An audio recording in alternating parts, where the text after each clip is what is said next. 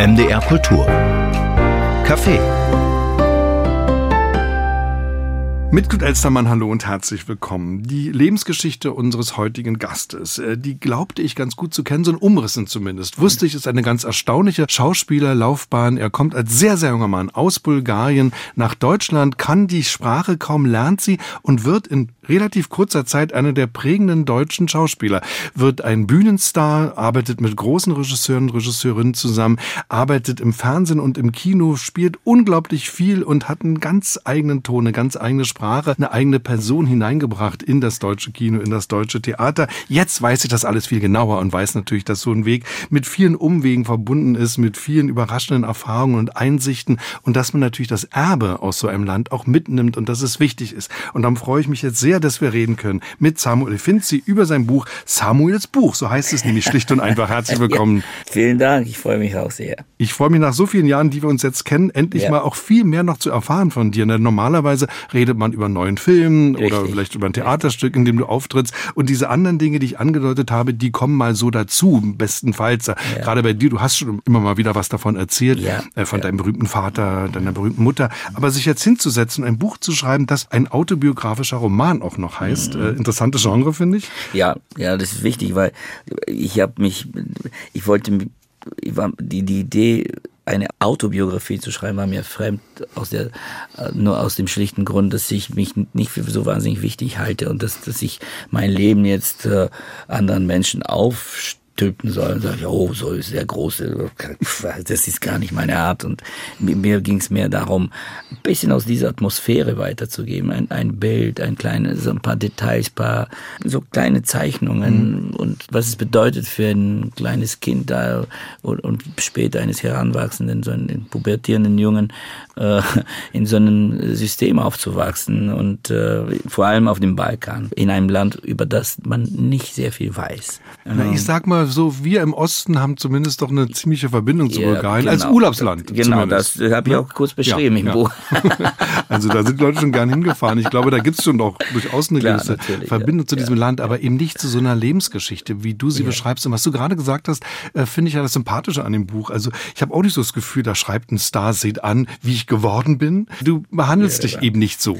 Nee, nee, das ist, das ist mir tatsächlich fremd. Und äh, mich interessieren vielmehr Situationen, Menschen, also Charakteren, das, das bin ich ja. Also ich bin ja Schauspieler, ich mhm. arbeite damit und insofern kann ich mich gar nicht ernst nehmen als Schriftsteller oder so. In dem Fall, klar bin ich Autor, mhm.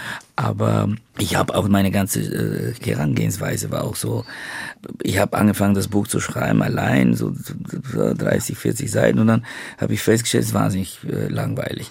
Also es ist einsam, nicht langweilig, mhm. aber einsam. Und dann habe ich einen Freund von mir gefragt, ob er äh, mir nicht dabei helfen kann im Sinne zuhören, einfach zuhören. Und dann habe ich geschrieben und er hat zugehört. Mhm. Und habe ich mir auch schnell vorlesen können, was ich so geschrieben habe.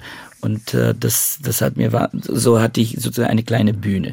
Und er hat in ihm habe ich eine Art Dramaturgen gesehen, der mir mich ab und der mir die richtigen Fragen gestellt hat oder sagte, ah, das das könnte interessant sein, das ist nicht so spannend und so und, und das ich brauche diesen diesen schnellen Feedback. Ja, natürlich als Schauspieler gerade Theaterschauspieler. So und ja. und insofern als ich beim Schreiben saß am Computer, das habe ich sofort ich habe es als tatsächlich als eine Probe, sagen wir mal, eine Theaterprobe Probe am Tisch oder wo auch immer gesehen. Jeffrey Layton, Jeffrey Layton war das, um auch zu nennen als Mitarbeiter deines Buches. Ja, Was du gerade sagst, äh, das merkt man auch beim Lesen, ja. dass du ein Schauspieler bist. Ja. Also es liest sich so, dass ich manchmal deine Stimme im Ohr hatte. Ich dachte, jetzt äh, erzählt er mir das. So eine Technologie fand ich nicht schlecht. Das war ein sehr, sehr wichtiger, äh, wichtiger Mitspieler mhm. sozusagen. Also der Prozess des Schreibens ist jetzt beschrieben und ich merke schon, da hast du viel auch entschlackt und das versucht sehr durchsichtig zu machen und sehr einfach Absolut. und sehr klar. Was anderes ist ja der Prozess des Erinnerns.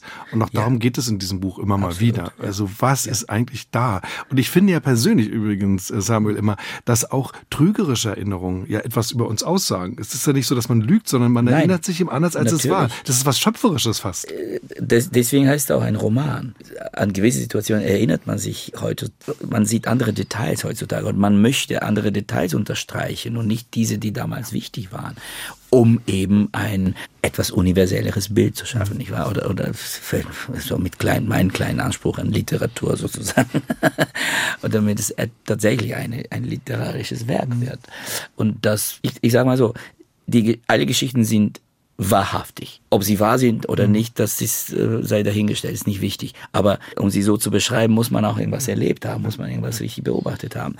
Deswegen heißt es auch ein Roman, damit es keine Grenze der, der Wiederherstellung der Erinnerung gesetzt werden. Genau, also auch die Dinge, die äh, sich verändert haben in Erinnerung, äh, die durch uns durchgegangen sind, durch die Jahrzehnte, auch wenn sie dann nicht eins zu eins die Wahrheit sind, haben eben die Wahrheit der Veränderung, Absolut, äh, deiner eigenen Fantasie, die damit hineinkommt. Du hast ja auch ein literarisches Leitmotiv gefunden, diesen Terrazzo-Boden, äh, der sich so dreht. Den hast du offenbar in deiner Wohnung äh, in Die habe Berlin. ich in meiner in Was ist denn das in eigentlich genau? Wie sieht denn das aus? Terrazzo sind diese kleinen Steine, Steine. grau, Mhm. schwarz. Ja, das ja, ist keine Mosaik, das wird so gemischt und wird, das ist der in, in der mediterranen Kultur. Italien in auch, sieht man Italien zum Beispiel, ja. in Bulgarien damals auch. Und das dreht sich dann immer so und Und das ist so, wenn man, das war mein Bild. Ich saß in der Küche, wo ich angefangen habe zu schreiben und da, da sag ich, ja, das, ich hatte diese Assoziation auf einmal und habe festgestellt, das könnte ein durchgehendes Motiv sein, so wie das Hirn funktioniert. Das dreht sich dann, also auch ein bisschen was Hypnotisches hat das äh, und Genau. versetzt sich dann so eine Trance der Erinnerung. Und weil ich, als ich angefangen habe zu schreiben, wollte ich dem Fluss des Unbewussten freien Lauf lassen. Das heißt, ich habe sehr assoziativ geschrieben. Aus der Situation plötzlich hat sich eine ganz, zu einem ganz anderen Zeitpunkt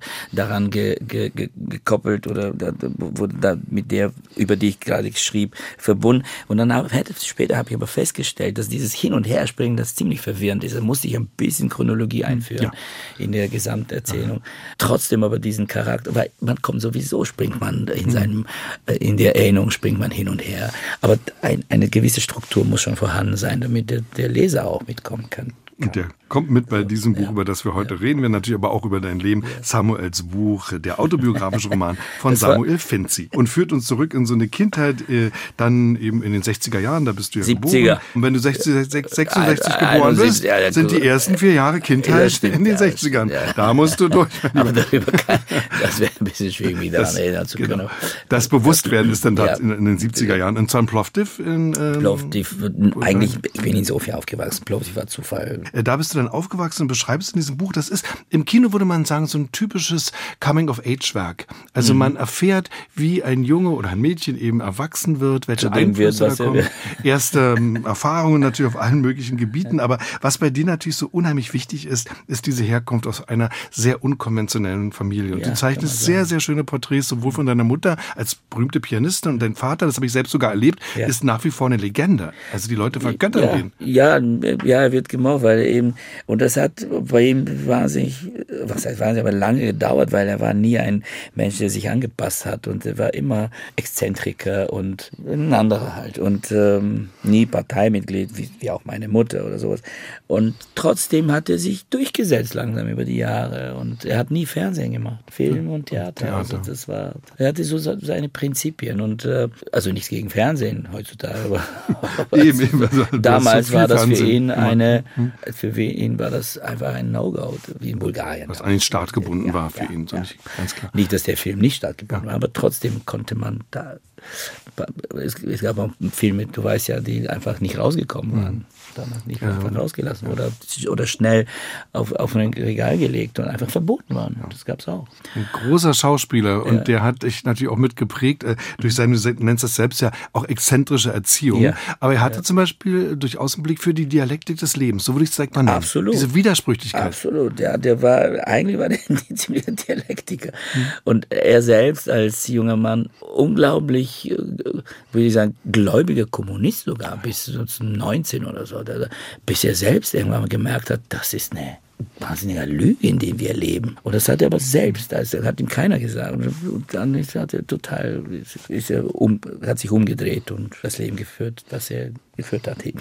Ja, wir reden immer in der Vergangenheit. Er lebt ja erst seine 90 Haltung Jahre alt. entwickelt. 90 Jahre Der wird mal- äh, jetzt ja. in diesem Monat 90 Ja. tatsächlich. Also ja. ein großartiger Mann, der ja dir auch viel mitgegeben hat. Das eine ist, glaube ich, auch eine Art Impfung gegen so eine Doktrin. Also wenn ich es richtig sehe, bist du da als. Kind schon nicht oder Nee, dann auch nicht später. Auch meine Mutter. Deine Mutter keine, auch nicht, Keine Doktrin. Wir waren noch, noch geradliniger eigentlich. Also der war, ja, nein, das ist ein Idiot, das, mit dem rede ich nicht. Mein Vater fand äh, trotzdem einen anderen Blickwinkel, sage ich, ja, aber das, das, man muss, das, da, darüber muss man sich nicht ärgern. Wir finden einen anderen Weg. Meine Mutter war immer so mit der, der, der, der Hardliner. Aber was für eine faszinierende Familie. Vielleicht dann auch nicht immer einfach, vielleicht sehnt man sich gerade mal jünger ist nach so einer ganz alltäglichen Geborgenheit. Manchmal ja, wobei ich ehrlich gesagt das nicht vermisst habe. Also ich habe mich nie vernachlässigt gefühlt, obwohl jeder sein sein egozentrisches teilweise sein äh, Leben geführt hat. Sie total ihrem Klavier gewidmet, er seinem seinem Theater oder Film, was auch immer, was er gerade machte. Und trotzdem wahrscheinlich war ich umgeben von den von Kindern, die aus ähnlichen Verhältnissen kamen, so Kinder von Künstlern und irgendwie hatten wir eine gute Gesellschaft in dieser Zeit. Und äh, als Kind denkt man ja nicht großartig darüber nach, jetzt ob was richtig ist oder falsch in der Umgebung.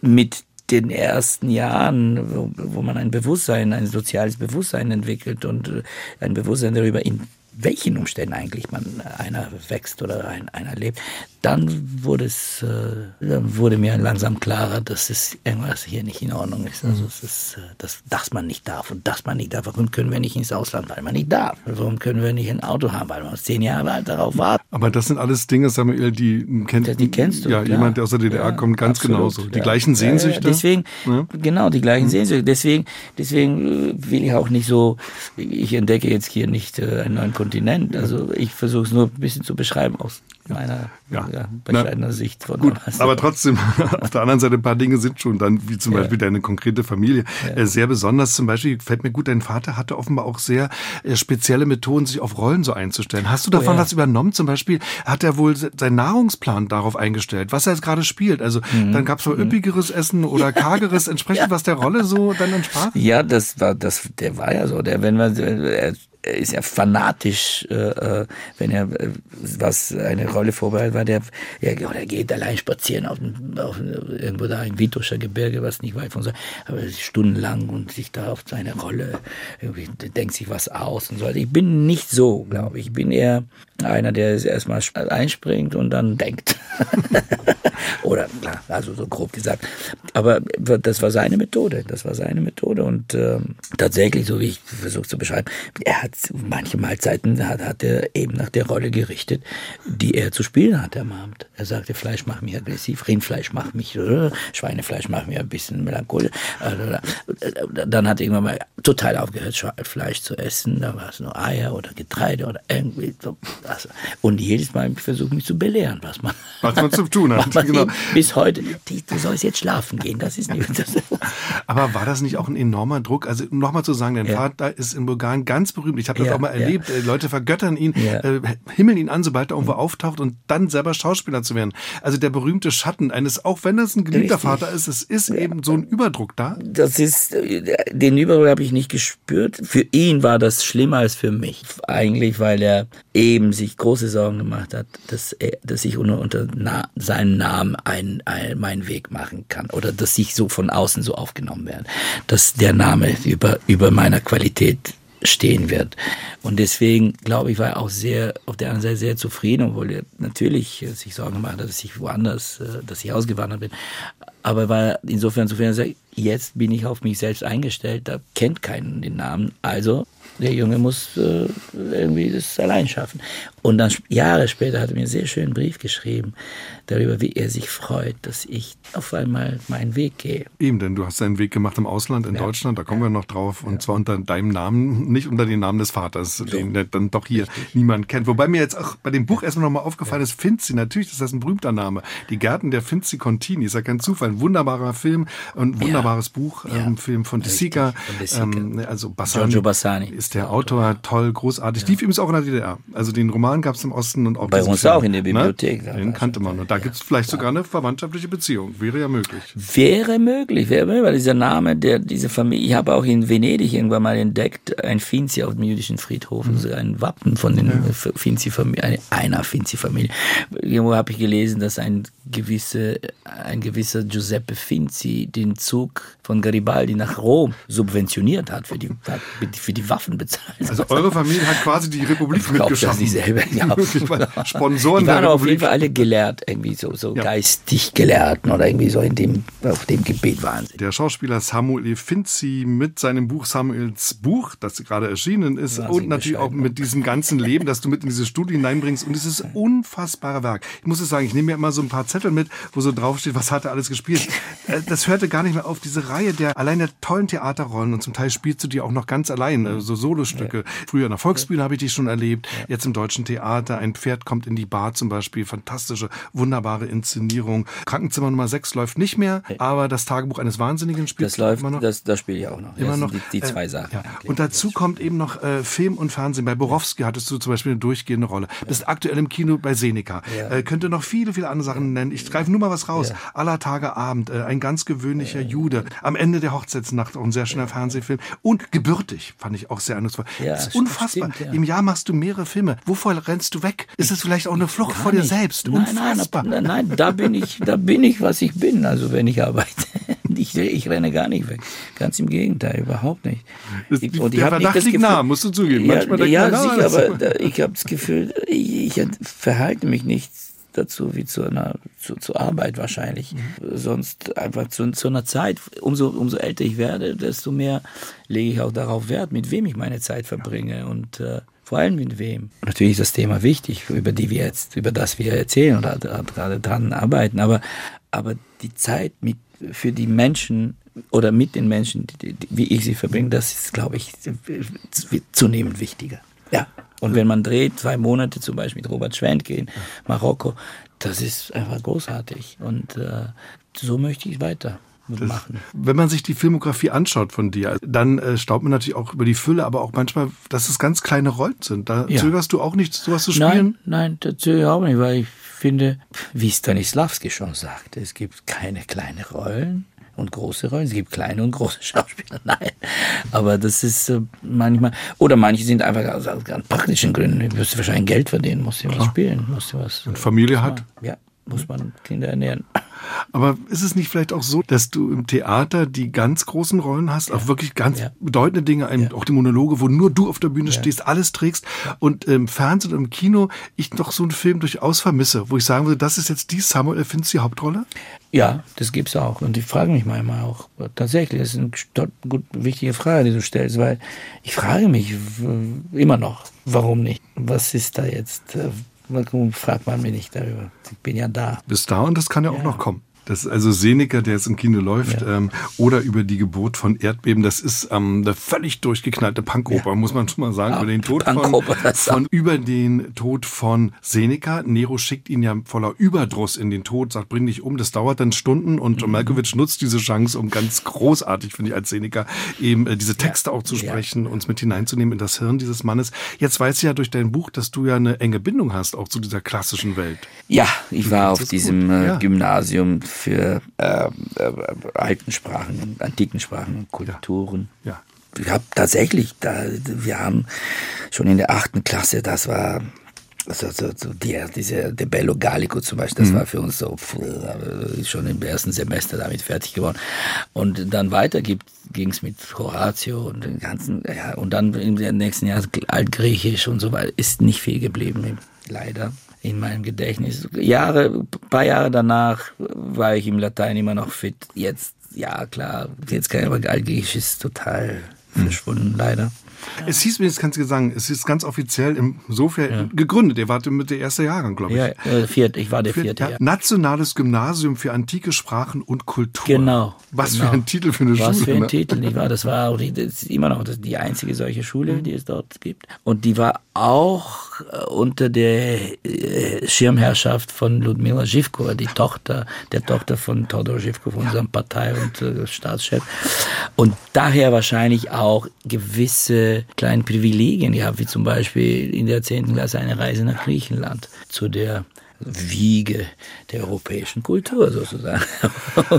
Und dort, äh, ja, dort sind wir hingefahren. Das war ein Riesenerlebnis. Aber Samuel, das sind äh, Geschichten in deinem ja. Buch, die ich so widersprüchlich und interessant finde, weil ich war in der DDR ja. auch in so einer ähnlichen Schule. Ich habe auch ja. Altgriechisch und Latein gelernt, aber wir wären doch niemals in den Westen gereist. Also das hätte ich mir so sehr gewünscht. Es war immerhin möglich, auch wenn das ganze Land extrem stalinistisch war, muss man schon sagen, glaube ich, äh, war sowas möglich.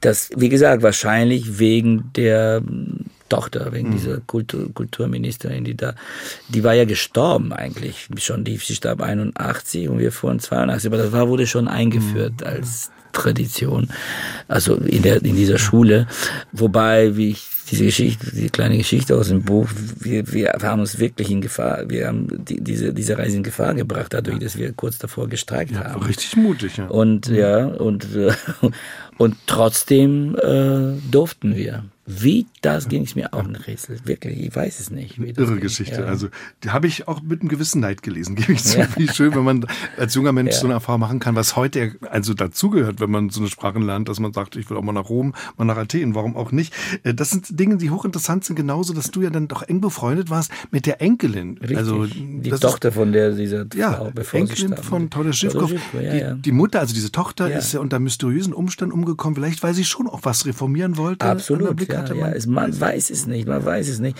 Und das, was ich da versucht habe zu beschreiben, ist es tatsächlich, weil die erste, die, die hatte versucht eben diese, die bulgarische Kultur ein bisschen zu öffnen. Und es gab tatsächlich neulich, äh, habe ich auch darüber gelesen in, in, in irgendwelchen bulgarischen Medien, man hat berichtet über diese Ausstellung amerikanischer Kunst. Das war undenkbar Ende der 70er Jahre. Plötzlich sahen wir Andy Warhol und Jasper Jones und Jackson Pollock und, und, und, und da in einer, in einer, in einer Ausstellung. Und da haben, weiß ich noch, der Vater von einem Freund von mir, in, mein, in meinem Alter damals, der hat geweint, als er das gesehen hat. Das war, also so war das. Widersprüche, ja. so einfach ja. ist es nicht auf den Punkt ja. zu bringen. Du hast eine schöne Bezeichnung für dein Heimatland, das ist es ja auf jeden Fall, nämlich Bulgarien, das Land der unendlichen Unmöglichkeiten. Äh, ist das so genau das Label, unter dem du dich... So siehst du das ja. Land? Naja, das ist ein bisschen die Paraphrase von, äh, man sagt Amerika, das Land in unbegrenzten Möglichkeiten, oder die unbegrenzten Unmöglichkeiten. So. Ja, so sehe ich das auch bis heutzutage. Das Absurdität, eine Absurdität an der anderen angereiht. Also es ist, äh, ist wirklich, also wenn man über die letzten 30 Jahre spricht, die, die kann, darüber kann man lange reden, aber zum Beispiel allein die Tatsache, dass ich kenne kein anderes Land, in dem ein ehemaliger König zum Bürger wird und dann Premierminister. Das, das keiner kann mir erzählen, dass es sowas gibt. Also so eine Idiotie, die, die kann man einfach, äh, die kann man sich nicht mehr ausdenken. Einige der Rollen haben wir schon genannt. Es kommen noch viele andere dazu. Natürlich viele großartige Auszeichnungen. Also hast den Eisoldring zum Beispiel, das wollen wir nicht vergessen. Ja. Ja. Äh, vielleicht eine der wichtigsten Auszeichnungen, die du bekommen hast. Und es ist schon irgendwie, auch wenn man das Buch liest, so ein Eindruck, den ich bekommen habe von einer gewissen Zielstrebigkeit. Du sagst ja beim Spielen schmeißt du dich so rein und guckst, was ja. so passiert. Aber du bist ganz früh auch mit deinen Eltern in Paris. Das war immerhin auch möglich. Und da ist dir irgendwie schon klar, ich will ich weg. Will, ich will weg, ja. Das, Ganz zielstrebig. Ich, war, ich, zielstrebig war, dass ich weg will. Das stimmt, das stimmt. Da, ich glaube, da habe ich es beschlossen. Und egal unter welchen Umständen, aber ich muss einfach, ganz banal gesagt, in die weite Welt. Mhm. Meine Entscheidung war nicht so sehr kein Aufsteigen gegen das politische System, sondern einfach schlicht oder ganz schlicht gesagt, weg aus der Enge. Weg aus der Enge. Einfach äh, raus die Welt ist größer und man kann auch ein bisschen ein paar andere Sachen erleben, egal was es kostet. Also schlimmer kann es nicht werden. In dem Alter denkt man nicht drüber nach. Höchstens packe ich wieder die Koffer, komme nach Hause. Damals hat man nicht so, nicht so gedacht, weil du, du weißt ja, einmal raus, mhm. du weißt nicht, wann, wann du deine Eltern wiedersehen kannst und, äh, oder deinen, deinen Freund und so weiter. Aber nach der Wende war das auf einmal möglich und äh, da mein Entschluss sowieso feststand und äh, ja, habe ich es einfach gemacht. Du bist ja. dann, also auch ein bisschen komplizierter, aber eben letztlich in Deutschland ja. gelandet. das äh, kann man im Buch ja genauer nachlesen, wie das genau. war. Äh, lernst die Sprache und ich fand das interessant. Das wusste ich so übrigens nicht. Ist ja wie im Russischen so ähnlich. Also Niemski äh, heißt ja stumm. Niemiecki ist auf Russisch. Ja, also stumm. im Bulgarischen. Ja. Nemski heißt stumm. stumm. Weil ihr nichts verstanden habt. Ja, unverständlich. Für alle unverständlich. Es gibt in slawischen Sprachen das Wort Niema, Niama, Niama auf Bulgarisch Niama oder Niam. Das heißt, gibt's nicht. Das heißt, gibt's nicht. wer, wer, wer, nicht sprechen kann, wenn man nie will, den gibt's einfach nicht. So. So, es gibt uns nicht und man kann uns nicht verstehen. Ja, genau. In dieses Land bist du gegangen, hast die Sprache erstaunlich schnell gelernt und das wäre schon eine Frage, wenn man dich hört, deine Sprechweise ist unvergleichlich. Das ist was ganz Besonderes. Man hat immer das Gefühl, du erfindest die Sprache in dem Augenblick auch. Du nimmst sie sehr bewusst an. Gerade deine Solostücke, die leben ja von deiner Sprache, von Das ist- dir. Das ist schön, dass du sagst. Das hat damit zu tun, ja.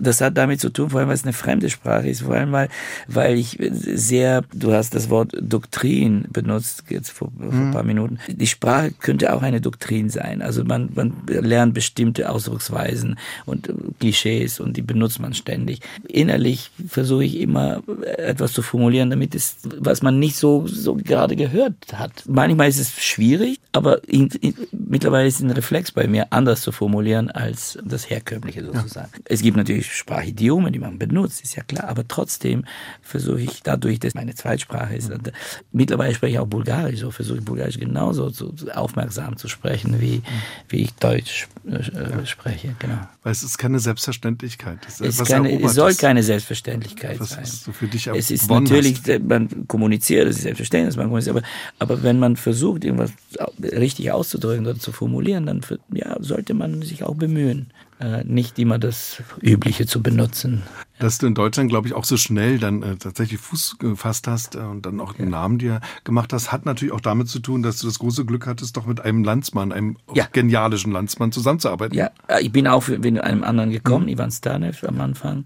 Und dann, wir haben uns getrennt und dann äh, später kam Dimitar Gotschew eben, dem ich wirklich einiges zu verdanken habe. Der einer, wie ich sage, einer der wichtigsten Menschen in meinem Leben geworden ist. 20 Inszenierungen, glaube ich, hast Mehr. du gemacht, sogar mehr. Ne? Ja, also also einige habe ich ja auch gesehen Ja. und das war immer originell, das war immer ein besonderer Ja. Zugriff. Und das kam dir auch entgegen, glaube ich, auch mit Klassikern Absolut, anders umzugehen. Ja, nicht nur deswegen, vor vor allem Mitko hatte einen Sinn für Theater, für Raum, für Menschen, der war einzigartig und äh, obwohl wir oft nicht denselben Geschmack teilten und so, aber irgendwo hatten wir uns gefunden und mit dem konnte man arbeiten oder reden, ohne zu sprechen oder sprechen, ohne zu reden. Ja, lebt ja leider nicht mehr, aber es ist Leider ein, nicht. ähm, zehn Jahre, es werden jetzt zehn Ja, Jahre in diesem genau. Jahr. Eine Erinnerung Und er ist immer noch da, der ist da. Ja, ja. Wenn wir über Bulgarien gesprochen haben, auch über diese ja, merkwürdigen Widersprüche, die ja nicht untypisch sind. Also Ja. gar eine gewisse Offenheit und Liberalität. Auf der anderen Seite beschreibst du ja auch äh, die Diskriminierung der Türken in einem Ja, schrecklichen Wahnsinn. Ausmaß. Eine, Sch- ein Schandfleck. bis hin zum Schandfleck Auslöschen der Kultur. Geschichte. Ja, Absolut, das ging so in den 80ern los. Ja, ja, Anfang der 80er und äh, die- es gipfelte eben in dieser, dieser, dieser Zwangsumbenennung, äh, wirklich ein Schandfleck bulgarische Geschichte tatsächlich. Das war eine Idee der, der kommunistischen Partei, das muss man direkt sagen, ja. Du bist der Vater von zwei Kindern. Wie alt sind die jetzt? 15 und 11. Also die fragen vielleicht oder mm, haben vielleicht auch schon gefragt, ich kann mir vorstellen, so ein Buch schreibt man vielleicht auch ein bisschen für die Kinder? Eigentlich nicht, aber gestern habe ich so eine Ladung bekommen vom Verlag, kriegt man ja. So. Das erste Buch, das ich verschenkt habe, war meinem Sohn. In der Hoffnung, dass er... In der Hoffnung, dass er das liest und ein bisschen, was ich ihm nicht eventuell äh, erzählen kann, äh, direkt, dann kann er nachlesen. das ist doch seine Familiengeschichte, So. Die er da Ja. kennenlernt. Und meiner Tochter werde ich auch eins schenken. Die, die, ist, die ist zurückgekommen, vor, äh, gestern erst von der Reise. Wie war das mit der jüdischen Identität? Also ihr seid eine sephardisch-jüdische Familie? Ja, aber das gab es nicht viele. Wir waren 5000 am Ende. Es gab um die 50 vor dem Krieg oder während, während des Kriegs. Und die sind- 50.000. 50.000, ja. Und die sind alle ausgewandert mit, dem, mit der Gründung des israelischen Staates, 47. Aber wie war das insgesamt, Frage. wenn du sagst, fast alle Juden, also deine Eltern gehörten zu den wenigen, die da geblieben sind äh, nach dem Ja, Krieg? die Familie, meine, meine, Fa- meine Mutter ist ja später geboren, 1943. Aber mein Vater war kurz davor auszureisen mit seiner ganzen Familie. Alle, alle Geschwister sind ausgereist. Nur meine Großeltern sind geblieben, weil meine Großmutter krank wurde und vor lauter Zweifel und so tatsächlich psychisch krank geworden ist. Musste in die Psychiatrie behandelt werden und so weiter. Aber die Verbindung aber zu der Familie in Israel oder von Israel sind dann weiter nach, die, die, der französische Teil ist früher da, da nach Frankreich ausgereist, aber die, die über Israel nach Amerika und Südamerika ausgereist sind, die, mit denen hatte man immer Verbindung bis heutzutage. Und die, leider werden sie, meine Generation, wir, ja, ab und zu schreiben wir uns, aber die Älteren, die sind langsam, sterben aus. Das war, war sicherlich eine Voraussetzung für deine Weltläufigkeit und deine Weltsehnsucht, natürlich auch zu wissen, man hat auf der ganzen Welt irgendwie ja, Verwandte. das ne? hat äh, irgendwie eine Rolle gespielt. man, man ist sofort, ja, doch, mein Cousin, und da habe ich irgendwann bei Gastspielen, meine Kollegen haben mir immer ja, gesagt, gibt es eine Stadt, wo du keinen Verwandten hier von dir wir sind, Du beschreibst dich ja auch, also du bist beschnitten worden. Auch Ja. das ist eine sehr amüsante Geschichte. Ja. Wie dein Vater das zelebriert hat, kann man ja selber nachlesen. Aber hat es für dich auch für deine Identität eine Bedeutung? Nee, hat es nicht, nein. Meine Großeltern natürlich, solange so meine Großmutter lebte, die äh, hat mich da mit irgendwelchen älteren Tanten und ihre Freundinnen zusammengebracht. Aber man hat ein paar Speisen gegessen und so, aber sonst hat es jetzt nicht die ausdrücklich. Das wurde später, erstmal hat sich das entwickelt, als ich mehr darüber wusste. Aber damals nein. Damals, wie gesagt, die Gemeinde war klein und Synagoge besuchte man auch nicht. Und mein Vater holte mal ab und zu mal Matzebrot, machte daraus irgendwas. Aber das aus, aus der Synagoge, aber das war es dann auch. Also Und wie hat es sich später entwickelt, wenn du sagst, es ging dann weiter? das hat, also, komischerweise, das hat, als ich nach, nach Deutschland kam, hat es und zwar mehr in den letzten Jahren angefangen, eine größere Rolle zu spielen. Als ich auch mehr das Leben hat so gewollt, dass ich längere Zeit in Israel verbracht habe. Ich habe da Filme gedreht und so für das deutsche Fernsehen. Tel Aviv-Krimi zum Beispiel Genau, die waren super, die waren ganz toll, fand ich damals. Die waren roh und sehr der Realität ziemlich entsprechend, dort, der dortigen Realität. Und dadurch auch wieder, auch davor war ich schon in Israel, aber wieder so einen schönen Kontakt mit der Familie hergestellt und äh, Schabbat und so Sachen. Und, und dann plötzlich fühlte ich eine Verbundenheit, eine größere Verbundenheit, gerade zu diesen Menschen. Und äh, vielleicht denke ich mir, dass das ganze Verhältnis zum, zum Leben das hat vielleicht etwas damit zu tun, wie man durch Selbstironie überlebt. Man, man meint es ernst, aber es ist nicht so ernst. Samuel Finzi, sein autobiografischer Roman Samuels Buch ist gerade erschienen. Samuel, und wir haben ja einiges so, zumindest was wir es jetzt konnten, äh, beredet über deine Familie. Aber natürlich müssen wir unbedingt auch reden über den Schauspieler, der du eben in dieser Zeit geworden bist. Was mir zum Beispiel gar nicht so klar war, du hast ja auch in Bulgarien schon eine ganze Menge gedreht, als ganz junger Mensch. Über die Jahre, Ja? ich, bevor ich kam, hatte ich so drei, vier Filme und äh, Theater nicht, nur eine einzige Inszenierung, an der ich gerade probte, bevor ich den Flieger nahm und ähm, nach Berlin kam. Und das war, das war wirklich tatsächlich sehr, sehr merkwürdig. Das war, wie ich beschreibe, das- war tatsächlich der bekannteste Regisseur des Landes oder, oder der so selbst Jude äh, und Mentor von meinem Vater und so weiter. Und der wollte aus mir einen Regisseur machen, auf einmal. Hat mich unter seine Fittiche genommen und ich sollte bei ihm spielen. Und das war, äh, ich, ja, und da musste ich aussteigen. Und es war dramatisch, weil ich schon so fixiert war auf, oder auf meinen Weg nach außen, nach draußen war. Und der, der hat tatsächlich geweint. Du warst auch selber natürlich auf diesem Weg, Regisseur zu werden und schreibst da irgendwie auch im Buch mal, Schauspieler mich eigentlich erst aus der Not heraus aus der geworden. Not. Aus- Es gab keinen, in, an- in, in diesem Jahr, als ich mich für Filmregie bewerben wollte, gab es einfach keine Filmregie auf einmal. Die haben so beschlossen. Und ich musste schnell umdenken. Und äh, da ich schon ein paar Monologe gelernt hatte, dann sagte ich, aber mach mal Schauspiel. Hallo? Und diese haben, die haben den Fehler gemacht, mich aufzunehmen. Was für ein So. Zufall oder auch nicht. Weiß ja, man. Zufall eben, aber wie ich schon sagte, man muss sich ein bisschen bemühen um die Zufälle. So. Und dann passieren sie. Und dein schauspielerisches Talent ähm, hat natürlich auch zu tun mit frühen Kinoerfahrungen, Theatererfahrungen, logisch mit deinem Vater. Du beschreibst zum Beispiel, das finde ich sehr logisch übrigens, dass du ein großer Fan bist der französischen Nouvelle Vague, Ja. die ja so eine Direktheit hat, so was Dokumentarisches. absolut, ja. Und da kommst du auch her. Ja, genau. Das hatte, das hatte ich von meinem Vater. Weil, Truffaut war für ihn Mhm. ganz großer und der ja, und Godard, Ja. der, frühe, der frühe Godard. und so. Das, darüber habe ich gar nicht geschrieben. Zum Beispiel die- Les Quatre Cents Coups, wie heißt es? Sie, sie schlugen ihn und sie liebten ihn. Sie heißt küssten ihn und sie küssten schlugen ihn. Mhm. genau. Den habe ich ganz früh gesehen. Natürlich, ein Junge, halt, Ja. der junge Jean-Pierre Ja. Léaud, halt nicht. Ja. Und das war, pff, das war für mich eine äh, offenbar. Ich habe zum Beispiel mit 13 oder 14 Alain René, meinen Onkel aus Amerika gab es, mein Onkel d'Amérique. Ja. Also so ein Film, den ich nicht besonders verstand, aber er war, weiß ich nicht warum, sehr beeindruckt. Bergmann auch. Ja. Den frühen Bergmann, aber auch dann Fanny und Alexander natürlich, das mich umgeschmissen. Oder, oder, oder äh, das Leben der Veronika Voss, habe ich da nicht mal gesehen. Das war Fassbinder. Oh ja. Das hast du aber alles noch in Bulgarien gesehen. ja, ja, insofern alles in. Bulgarien, ja. Es gab eine Kino Kultura, hieß es, da liefen solche Filme, Arthouse-Filme. Und es gab, Kultur 2 war ein Dokumentar und Arthouse. Dann gab es die Cinemathek mit den tollen alten amerikanischen Western und äh, so John Ford oder, oder italienische Neorealismus und, und so weiter, was du De Sica erwähnt hast und so weiter. Und Fellini und so weiter. Das lief da alles. Und dann gab es die normalen Kinos und alles lief in äh, Originalversion mit Untertiteln. Das war das Größte eigentlich. Erst später, als ich hierher nach, nach Deutschland kam überhaupt, oder damals in Paris, hä, das ist ja alles synchronisiert, das ist ja unmöglich. Wie, warum und so weiter. Und zwar mit 23 bist du nach Deutschland gekommen. Ja. Da ist das Buch dann im Prinzip auch vorbei.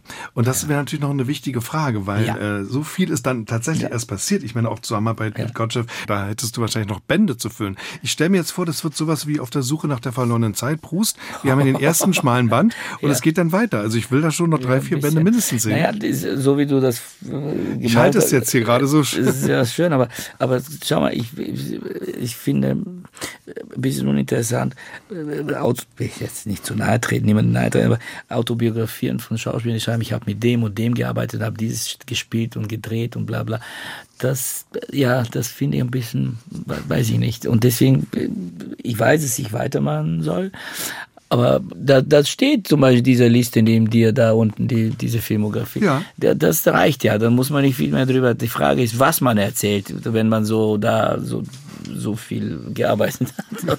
Also, doch. aus dem Leben. Nein, und, doch, doch. Aber ich bin, ich, ich werde schon einen Weg finden. Ich werde schon einen Weg finden. Vielleicht eine andere Form dann, aber ja, so die Geschichte eben der Zusammenarbeit mit Gottschalk. Also ich kann mir schon vorstellen, dass es dafür zu erzählen gibt. Auch das Heimischwerden hier. Ja, ja, ja, ja, auf jeden Fall. Genau, da muss man schon schönes Gleichgewicht ja. finden. Was, äh, ich, wie gesagt, ich bin nicht so wichtig wichtig, die ist die Zeit und die Menschen, die Begegnungen und so. Und die kann man nachlesen in Samuels Buch, erschienen im Ulstein Verlag? Obwohl es so heißt, ne? das war Arbeitstitel und, äh, gut, und ne? der Ulstein, also auch gut, ja, auch so ein schöner Titel. Ja, und dann habe ich es begriffen, habe ich okay, das ist ein bisschen wie, wie ein Kinderbuch, nicht? Das ist äh, Knutsbuch. Ja. So, so. Wessen Buch ist das? Knutsbuch. So, Samuels ja. Buch ist ja. auch Knutsbuch, weil es mir jetzt gehört, weil ich es gelesen habe mit großer Freude, diesen autobiografischen Roman von Samuel Finzi Sie dir ganz lieben Dank für den Besuch hier bei uns und natürlich freuen uns auf den nächsten Band, wann immer er auch kommt. Sehr schön. Danke sehr.